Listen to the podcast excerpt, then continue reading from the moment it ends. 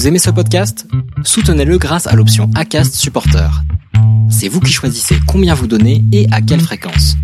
Cliquez simplement sur le lien dans la description du podcast pour le soutenir dès à présent.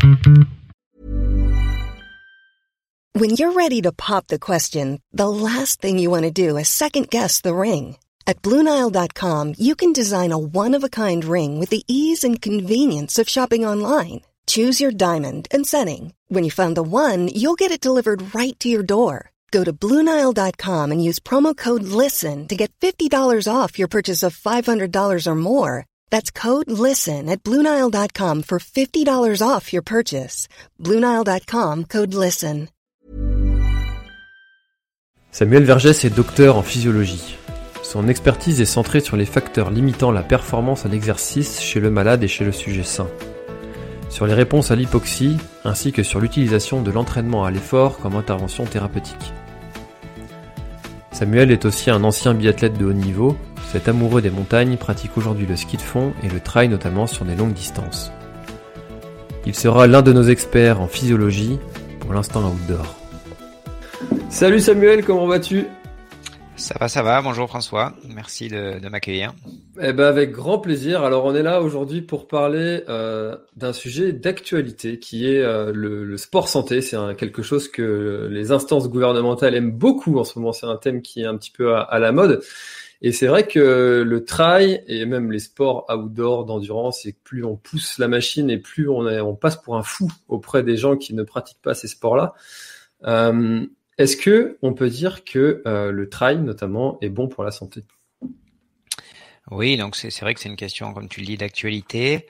Euh, Peut-être qu'on peut parler déjà de, pourquoi un certain nombre de personnes semblent penser que ce n'est pas forcément bon pour la santé. Quoi. Euh, par exemple, dans le cas du trail et de l'ultra trail, donc de, de, je dirais du, du kidam qui regarde passer un ultra trailer et qui regarde le profil d'une course, etc il va se dire euh, non mais courir euh, dans des descentes, etc.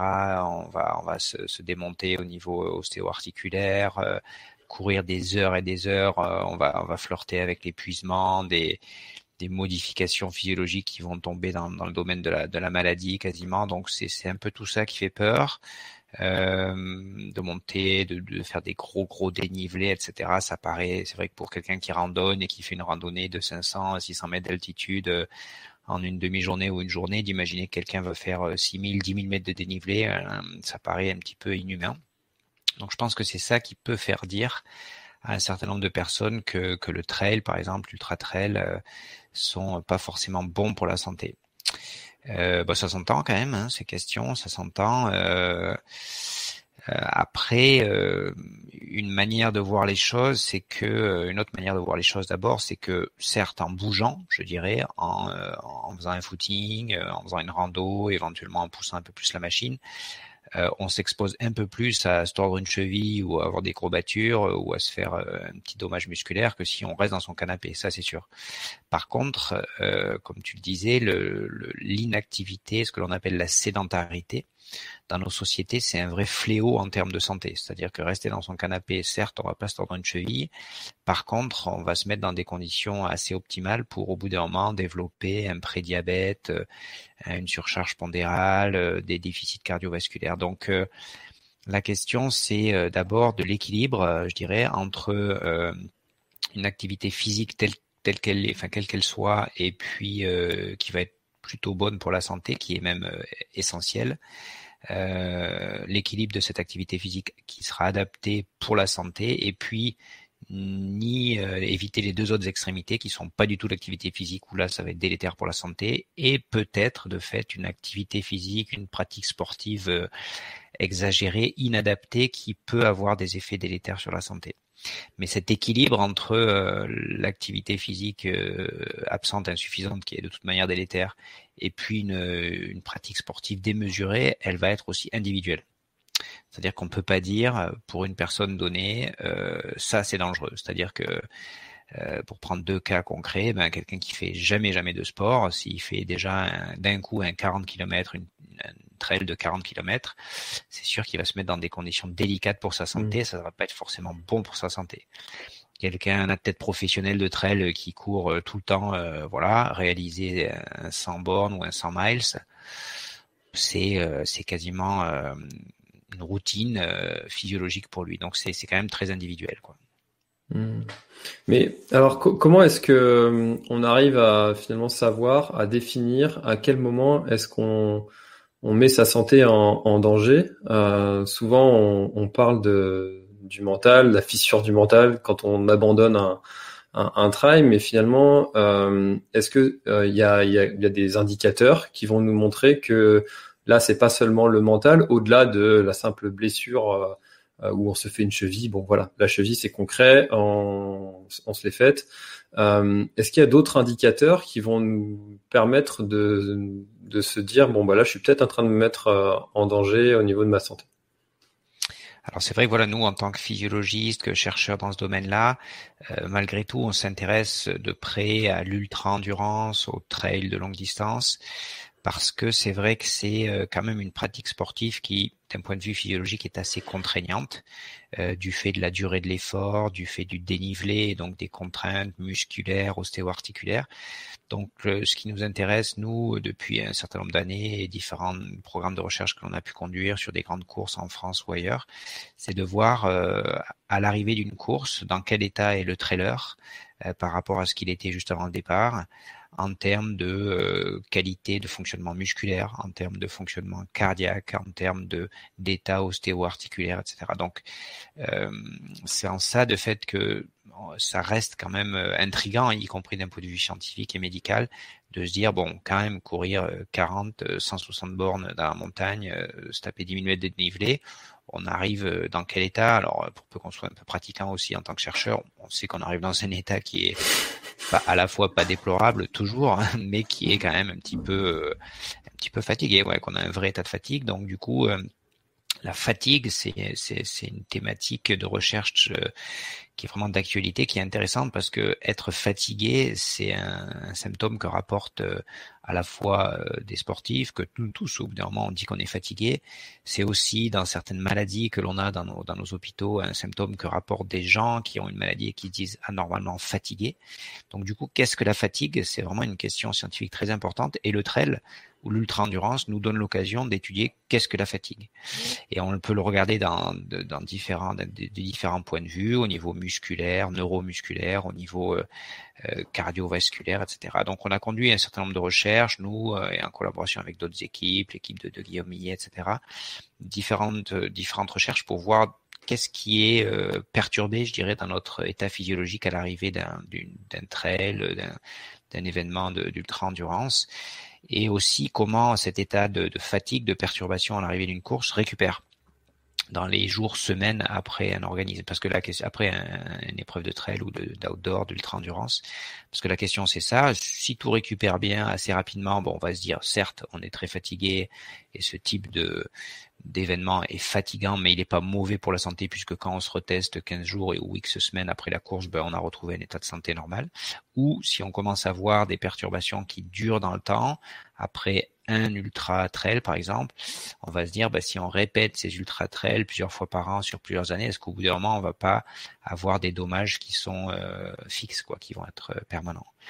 Donc en résumé, euh, nos, nos, recherches dans ce domaine-là, par exemple au niveau de la fatigue neuromusculaire, de la fatigue musculaire, le trail, nous, ça nous intéresse parce que d'un point de vue scientifique, parce que de fait, on arrive avec des, un état de fatigue musculaire quand même très important. Euh, C'est-à-dire qu'on voit vraiment qu'avec euh, le dénivelé, la distance, etc., on a de la fatigue au niveau des quadriceps et mollets, c'est-à-dire une perte de force qui est très importante par rapport euh, à la force que l'on avait au début de la course.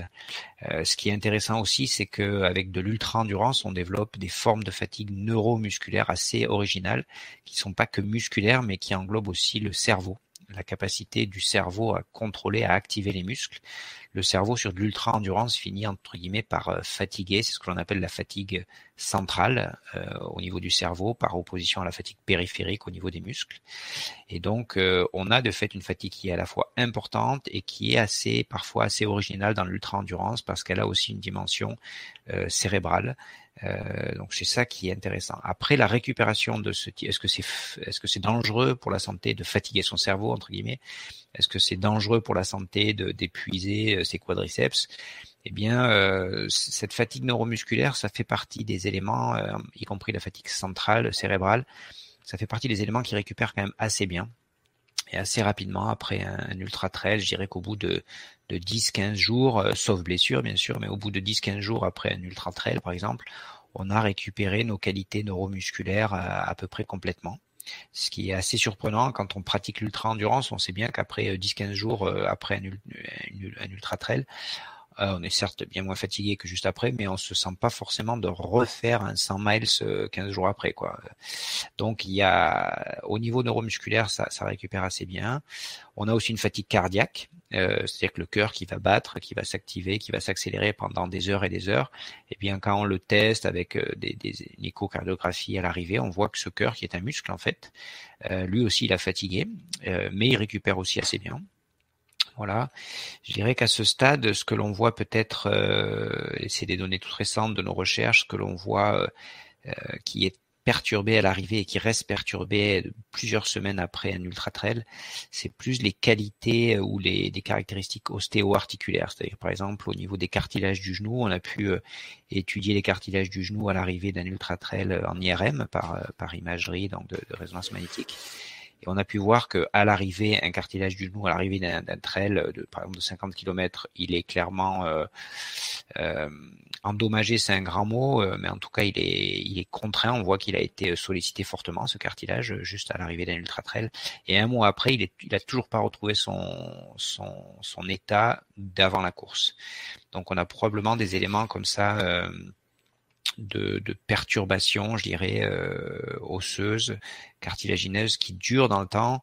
Et donc ça, pour le coup, ça pousse à dire que des événements comme des ultra des événements d'ultra-endurance qui sont très sollicitants, il faut quand même pas les enchaîner trop régulièrement, sinon de fait, de façon chronique, on va perturber, euh, déséquilibrer l'organisme. Donc c'est là qu'on peut dire que si on a une pratique inadaptée, c'est en fait ça qui est clé, c'est-à-dire si on respecte pas suffisamment de progressivité dans les dans l'effort et les et les distances que l'on court, par exemple, tout simplement, ou la quantité d'entraînement, si on s'y met trop d'un coup, si on respecte pas suffisamment de phases de récupération, entre les courses, entre les entraînements, eh bien c'est là qu'on va se mettre relativement en danger d'un point de vue de la santé. Alors le premier élément, c'est qu'on va être moins performant, hein, donc il n'y a, pas de souci, euh, on va vite le voir en termes de performance, ça va être un critère tout de suite qui va se voir. Et puis si on insiste euh, vraiment exagérément, on va pouvoir perturber l'organisme au point que certaines perturbations vont se fixer en quelque sorte, vont durer dans le temps. Et là, ça va pas être terrible, c'est sûr. On pourra dire qu'on a une pratique sportive qui est plus bonne pour notre santé. Hmm. je, crois que c'est au-delà de, trois mois quand on a une douleur quelque part où on définit qu'elle devient chronique et du coup c'est qu'elle doit être traitée par un professionnel de santé. Euh, avant, on dit qu'elle est plutôt aiguë et que euh, finalement ça peut être euh, résolu par quelque chose d'un peu plus doux. cette fatigue-là, elle est, elle, elle, est aussi concernée par ça. cette fatigue générale, si elle dure trop longtemps dans le temps, elle peut être délétère. Oui, tout à fait. Si elle est, euh, c'est-à-dire si, si, on induit un état de fatigue et puis qu'on laisse pas l'organisme, euh, alors fatigue au sens large, si on induit un état de perturbation osseux, musculaire, cardiaque et qu'on remet une dose de travail, de, de course, d'entraînement, alors que l'organisme n'a pas complètement récupéré. Et si on, superpose comme ça les phases de perturbation sans laisser l'organisme se rééquilibrer, de fait, on va pouvoir euh, déséquilibrer l'organisme à un point qui ne va plus se rééquilibrer rapidement et spontanément. Et on va tomber, comme tu le dis, dans la, chronicité de, la pathologie, euh, que ce soit au niveau tendineux, au niveau, euh, au niveau musculaire ou autre. Donc là, clairement, on aura une pratique sportive qui sera plus bonne pour la santé. Euh, mais ça va pouvoir arriver pour quelqu'un qui se met tout d'un coup à courir 10 km euh, euh, tous les deux jours alors qu'il a aucune activité sportive d'habitude ou qui court mal ou etc.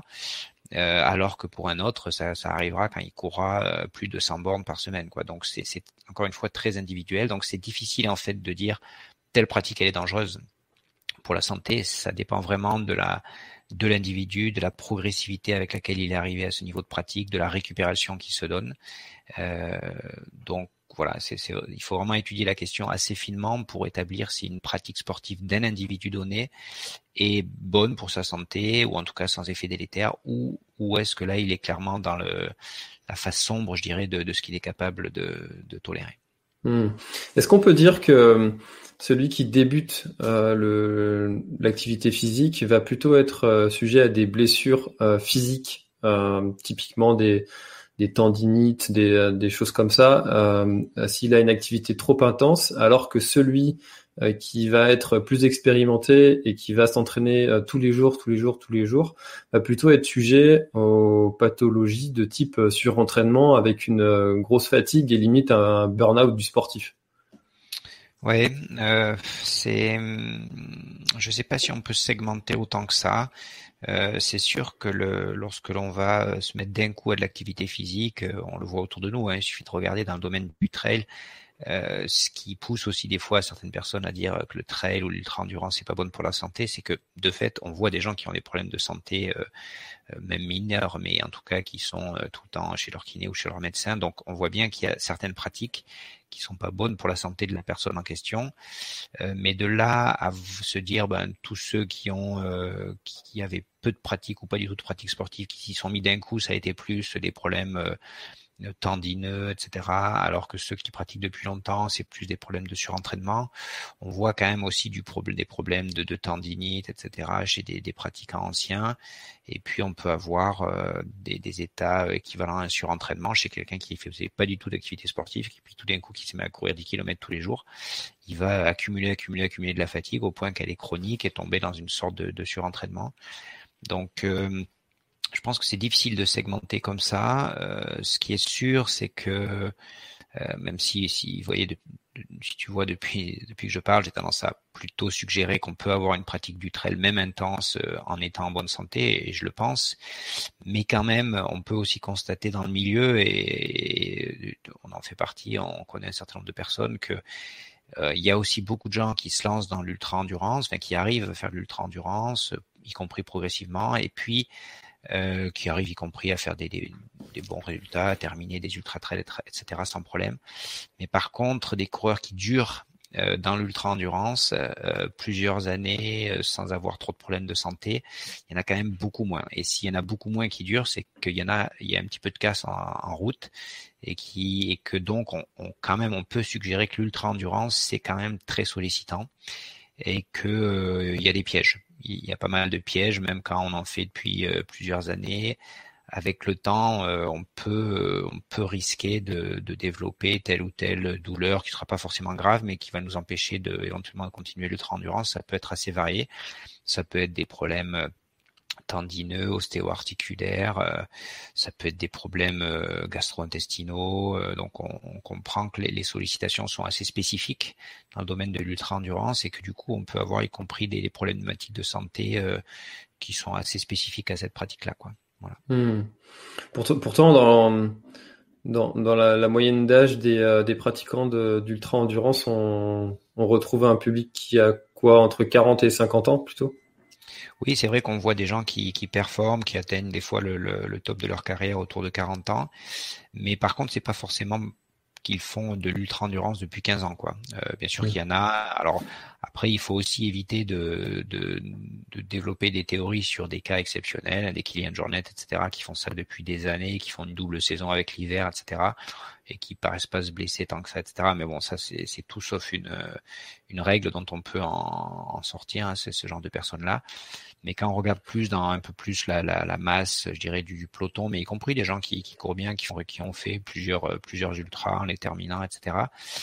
Des personnes qui font ça et qui, durent dans le temps, aussi parce que c'est très exigeant au niveau de l'entraînement euh, et du coup tenir euh, tenir ce, cette hygiène de vie, je dirais, euh, ces contraintes aussi euh, personnelles, familiales que impose un entraînement dans le domaine de l'ultra endurance, le tenir sur plusieurs années, euh, c'est pas facile, c'est pas facile et du coup encore une fois, on voit bien que qu'il qu est pas facile de tenir euh, une pratique d'ultra endurance euh, équilibrée, euh, en bon état de nombreuses années pour pour différentes raisons, que ce soit des problématiques de santé, de de mode de vie, etc. Donc c'est malgré tout c'est une pratique exigeante pour rester en bonne santé et puis pour rester géré en équilibre en équilibre globalement. Ouais. Mmh.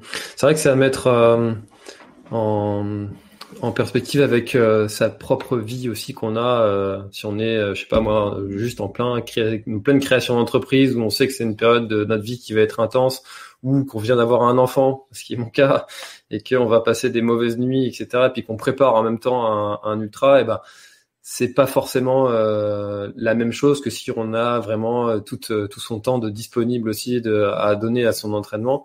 Et tout ça, c'est à mettre aussi dans la balance et pas voir uniquement le sport qui est pratiqué, c'est aussi tout le, tout le mode de vie qui va avec. Oui, tout à fait. Il faut, on peut parler de, de charge physique et mentale associée à la pratique d'un sport euh, intense ou de d'endurance ou d'ultra-endurance qui est importante parce que si on fait un sport d'endurance ou d'ultra-endurance, on va être forcément amené euh, à avoir un entraînement assez volumineux quoi pour s'habituer à des, des, heures de pratique. Et c'est vrai, on va on va on va avoir des, des phases de fatigue, de récupération, on va avoir à associer une alimentation équilibrée, du sommeil, etc. Et tout ça, c'est c'est une charge, je dirais, sur la vie personnelle globale, la vie familiale, la vie professionnelle, parce que c'est du peloton et euh, la quasi-totalité du peloton n'est pas professionnel. Du coup, ça va toute cette charge sportive, elle va se rajouter à, la vie personnelle, à la vie professionnelle, et c'est ça qui peut faire basculer aussi au bout d'un moment dans, une forme de surentraînement ou clairement dans le, le, burn-out, je dirais.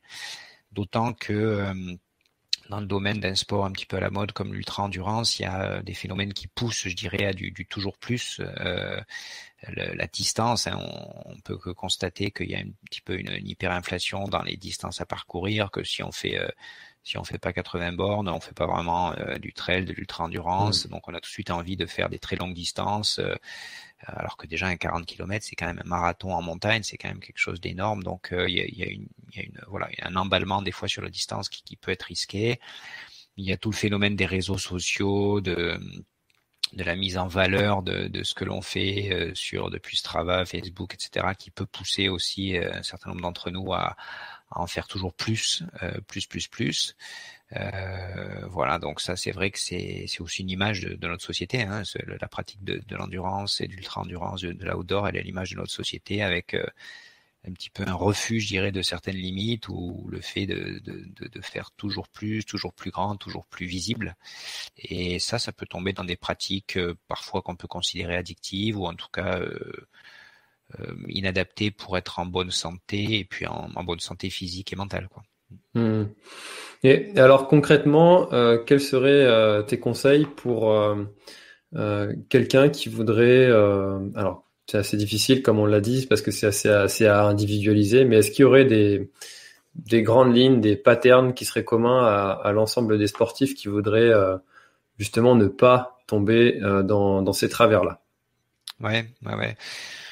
Des grands conseils, oui, je pense que le, domaine de l'endurance et de l'ultra-endurance, l'organisme euh, humain, il est, euh, il a un état de maturité pour ce type d'effort-là qui est plutôt tardif. Hein, c'est un classique de dire ça. C'est vrai qu'on continue à progresser et on est souvent euh, au meilleur de notre de nos capacités entre 25-30 ans et jusqu'à 40 ans pour de l'endurance et de l'ultra-endurance. Du coup, ça, ça veut dire quoi? Ça veut dire que, que ça sert à rien de, de, forcer l'organisme à 15 ans, à 20 ans à faire de, de, de l'endurance extrême alors que l'organisme n'y est pas encore complètement prêt. Et puis c'est pas à cet âge-là non plus qu'on va, que l'organisme va être le plus à l'aise. Donc c'est plutôt un âge euh, où il faut euh, réaliser d'autres types d'efforts pour se préparer un jour à faire l'ultra-endurance, mais on est plutôt plus performant sur du court, donc il faut en profiter de courir du court quand on est jeune. Euh, moi, je peux vous dire que c'est beaucoup plus difficile à mon âge de, de courir du court, donc quand on est jeune, il faut en profiter. Puis après, il y aura toujours le temps de faire de, de l'ultra-endurance. Donc pas s'emballer dans le dans le dans les distances en termes d'âge, pas s'emballer non plus dans les distances en termes de, de progressivité, c'est-à-dire que si, si l'objectif c'est de faire un, un 100 miles, euh, il faut il faut euh, 3 4 ans pour y arriver progressivement euh, en, en, termes de chaque année faire un peu plus de distance. Euh, donc ça, c'est des éléments clés. Pour rester aussi, je dirais, en bonne santé dans une pratique de, l'ultra-endurance et, du, du, trail, en particulier de l'ultra-trail, c'est euh, de varier les pratiques, clairement aussi, c'est-à-dire que de, faire de, de l'entraînement croisé, comme l'on dit, euh, euh, ne pas faire que de la course à pied, mais aussi faire du VTT, de la natation, etc., pour varier les contraintes physiologiques et laisser l'organisme récupérer sur un plan pendant qu'on le sollicite sur un autre plan. Donc ça aussi, c'est un bon sens sportif, je dirais, important. Et puis avoir des, des marqueurs personnels de, de, charge physique et mentale, c'est-à-dire de, de, pouvoir euh, être attentif au fait de sentir que là, euh, l'entraînement, on n'arrive plus à, à l'encaisser entre guillemets, c'est-à-dire qu'on ne récupère plus suffisamment et donc on accumule de la fatigue et là ça sert plus à rien.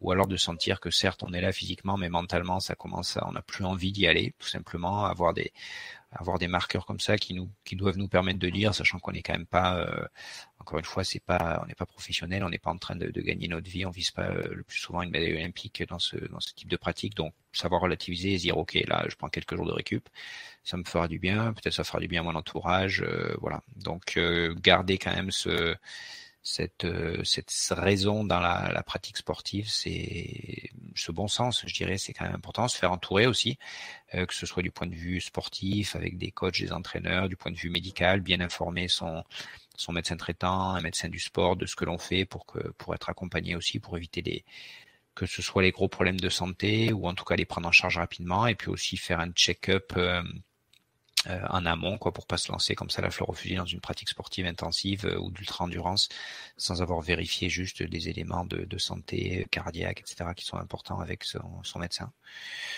Euh, voilà, je dirais les grands, les grandes recommandations à la fois classiques, mais que lorsqu'on est enthousiaste et que lorsqu'on est, on se lance dans ce monde-là, des fois, on perd un peu sa raison, quoi. Mmh. Mais c'est vrai que le, le, le toujours plus euh, est, euh, est, vraiment d'actualité hein, avec euh, cette, euh, cette valorisation de l'ego de chacun qui a, qui a vraiment envie d'aller. Euh, et puis ça fait envie aussi. Hein, euh, pour prendre ça, rien que cet exemple-là de faire le tour du Mont Blanc, bah, c'est chouette quand même, c'est une belle idée. voilà, c'est des choses qui font envie, qui peuvent faire rêver, mais il faut pas oublier que en général ceux qui le font et ceux qui le font bien, ils, ils y sont à, à le travailler depuis plusieurs années. Euh, ça fait voilà, toujours bien de le rappeler.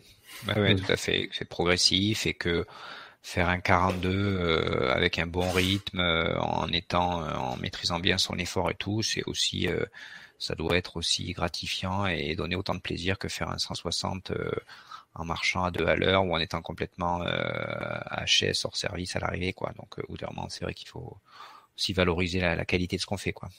Mmh, bien sûr.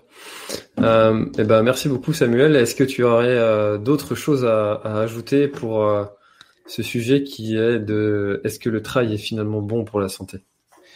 Pour revenir à ce que je disais au début, euh, quand même pour, le grand public, je dirais euh, qu'on prend quand même beaucoup, point, beaucoup moins de risques en termes de santé en faisant un footing ou, une, ou un trail, même si bien sûr on peut se tordre la cheville, etc. Mais on prend beaucoup moins de risques en santé en faisant ça qu'en restant dans son canapé avec éventuellement une bière, une pizza, une cigarette à la main, où là on prend vraiment de gros risques en santé en faisant ça. Donc euh, c'est tout à relativiser.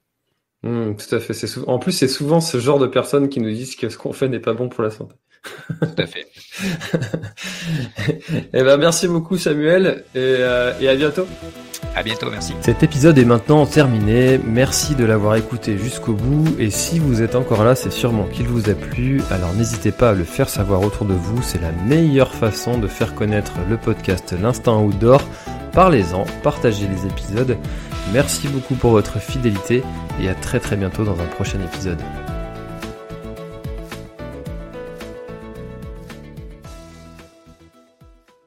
Voilà, l'épisode est terminé, j'espère qu'il t'a plu. Je t'invite à aller checker NAC, comme je t'en ai parlé au tout début de l'épisode, avec le code PlanetTrail, P-L-A-N-E-T-E-T-R-A-I-L. Tu auras moins 15% sur ta commande.